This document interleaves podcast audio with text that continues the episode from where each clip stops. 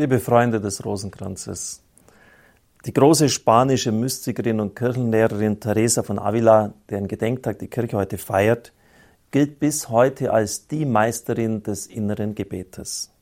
Auch sie liebte den Rosenkranz und betete ihn.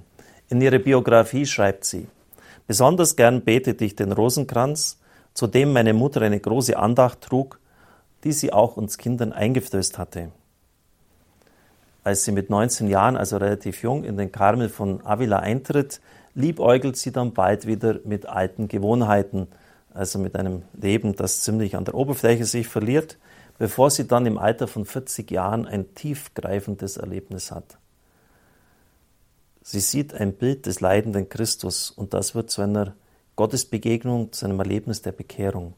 Hätte ich früher gewusst, dass dieser König in mir wohnt, ich hätte ihn nicht so oft verlassen.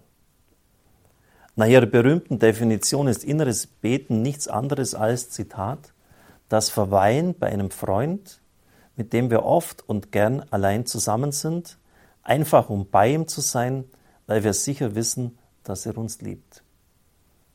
Da muss man eigentlich jedes Wort neu bedenken. Bei einem Freund sein, gerne sein, und einfach zu wissen, dass man sich liebt. Das ist ja wie eine Love Story, wie bei Menschen, die sich lieben. Im Buch des Lebens, eine Biografie von ihr, nennt sie außer dem freundschaftlichen Reden mit Gott noch die Vergegenwärtigung des Herrn und die Reservierung fester Gebetszeiten als Voraussetzung für gutes Beten, für geistliches Wachstum. Sie schreibt, es ist noch kein Zeichen für inneres Gebet, wenn man den Mund schließt. Wenn ich mir beim Sprechen der Worte klar bewusst bin, dass ich mit Gott spreche und meine Aufmerksamkeit mehr auf ihn richte als auf meine Worte, so bete ich innerlich und mündlich zugleich. Deshalb braucht es zum Gebet Disziplin. Wir müssen uns dafür Zeit nehmen.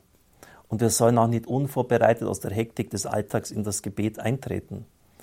Zweierlei ist zuvor notwendig, dass wir uns sammeln und uns bewusst machen, mit wem wir sprechen. Teresa von Avila nennt Gott immer seine Majestät. Wir treten in die Gegenwart des lebendigen Gottes.